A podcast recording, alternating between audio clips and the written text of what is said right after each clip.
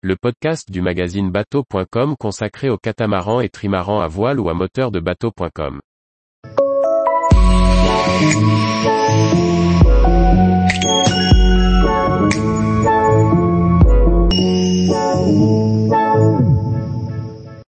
Nord de l'Irlande, un courant qui peut s'avérer piégeux. Par Anne-Sophie Ponson.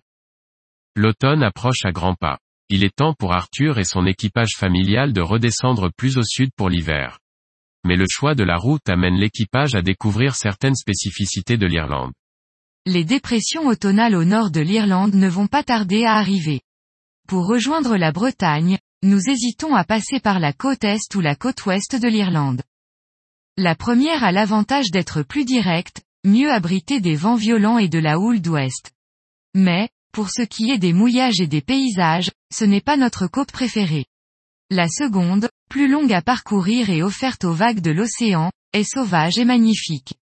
Au mouillage de Giga, petite île du sud-ouest écossais, nous attendons une opportunité en regardant la météo et en préparant le voilier au départ. Une fois n'est pas coutume, la météo nous offre alors une extraordinaire fenêtre de vent d'est.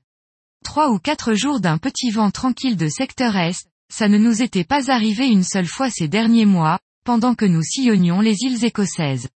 Pour nous, c'est l'occasion rêvée de passer par l'ouest de l'Irlande. Ni une, ni deux, nous levons l'ancre pour plusieurs jours de navigation, afin de profiter au mieux de ce bon vent. La première journée de navigation est un rêve éveillé. La mer est plate comme le dos de la main, le temps est doux et ensoleillé, le voilier glisse tranquillement au portant. De leur côté, les enfants jouent comme si de rien n'était, riant dans le cockpit. Les Legos sont de sortie ainsi que les déguisements. Un dessin animé à l'heure de la sieste, le temps est vite passé. Dans l'après-midi, le capitaine pêche 5 macros pour le dîner. Pour couronner cette journée idyllique, notre voilier croise la route d'une baleine, qu'on aperçoit à deux reprises à tribord. La journée était trop belle peut-être. Absorbé par la joie d'être là, en famille sur une mer parfaite, nous n'avons pas assez veillé sur notre progression à l'ouest. Lorsque le soleil commence à descendre sur l'horizon, nous nous rendons compte que notre vitesse, déjà tranquille, diminue drastiquement. Nous sommes en vue de l'île d'Inistrael, mais il est trop tard, nous n'avons pas passé malin aide à.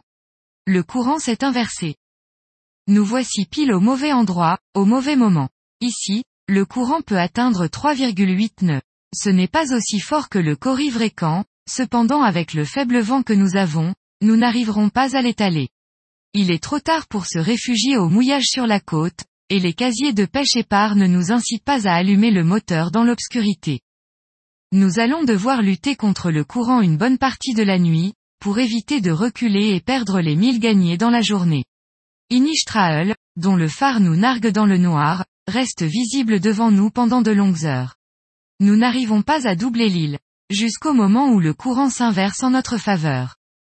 Notre voilier continue alors sa route sous les étoiles cap à l'ouest, passant enfin les lumières de Malin Head. Tous les jours, retrouvez l'actualité nautique sur le site bateau.com. Et n'oubliez pas de laisser 5 étoiles sur votre logiciel de podcast.